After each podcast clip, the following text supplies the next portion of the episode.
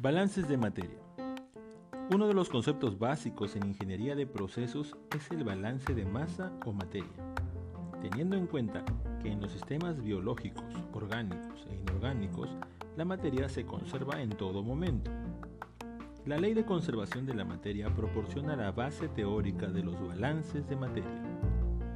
En los balances de materia en estado estacionario, las masas que entran a un proceso se suman y se comparan con la masa total que abandona el sistema.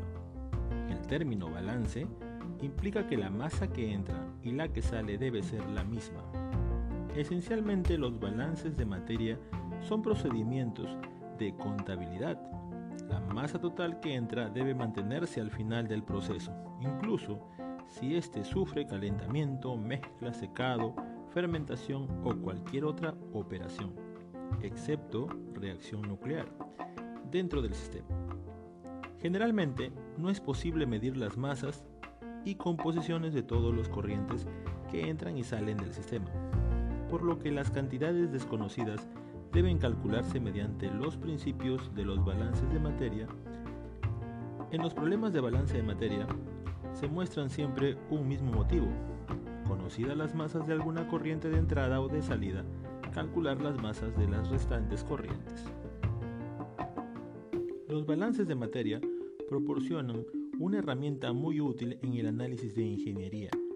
Muchas situaciones complejas se simplifican observando el movimiento de la masa e igualando lo que sale con lo que entra. Cuestiones como ¿cuál es la concentración de dióxido de carbono en la corriente de salida de un fermentador? ¿Cuál es la fracción de sustrato consumido y no convertido en un producto? ¿Qué cantidad de reactante se necesita para producir X gramos de producto? ¿Cuánto oxígeno debe alimentarse para que se produzca la fermentación? Pueden condensarse mediante los balances de materia. Para el análisis del balance de materia es importante considerar algunos principios termodinámicos, ya que la termodinámica es una rama fundamental de la ciencia relacionada con las propiedades de la materia. Los principios termodinámicos son útiles para el establecimiento de los balances de materia. En termodinámica, un sistema consiste en cualquier materia identificada para investigación. El sistema se encuentra separado de los alrededores, los cuales son el resto del universo mediante un límite del sistema. El límite del sistema puede ser real y tangible, como las paredes de un recipiente o de un fermentador, o también puede ser imaginario. Si el límite no permite el paso de materia desde el sistema hacia los alrededores o viceversa, el sistema es un sistema cerrado, con una cantidad de materia constante. Por el contrario, un sistema capaz de intercambiar masa con sus alrededores sería considerado un sistema abierto. Un proceso produce cambios en el sistema o en los alrededores. Para describir los procesos se utilizan varios términos. Un proceso discontinuo opera en un sistema cerrado. Toda la materia se añade al sistema al principio del proceso.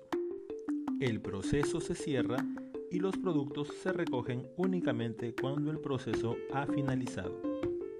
Un proceso semicontinuo permite la entrada o la salida de masa, pero no ambas. Un proceso de alimentación intermitente permite la entrada de materia al sistema, pero no la salida. Y un proceso continuo permite la entrada y la salida de la materia si las velocidades de entrada y de salida son iguales, el proceso continuo puede operar indefinidamente. Asimismo, es importante reconocer cuando un sistema se encuentra en estado estacionario y en equilibrio. Un proceso se dice que se encuentra en estado estacionario cuando todas las propiedades del sistema, como son la temperatura, la presión, la concentración, el volumen, la masa, entre otros, no varían con el tiempo. Entonces, si nos fijamos en cualquier variable de un sistema en estado estacionario, su valor no cambia con el tiempo.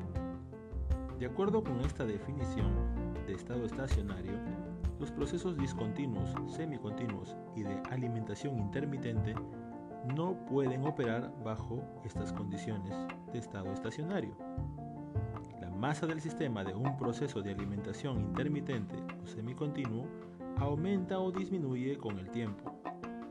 En los procesos intermitentes, incluso aunque la masa total sea constante, existen cambios en el sistema que hacen que las propiedades del mismo varíen con el tiempo. Tales procesos se denominan procesos transitorios o en estado no estacionario. Por otro lado, los procesos continuos pueden operar bien en estado estacionario o bien en estado no estacionario.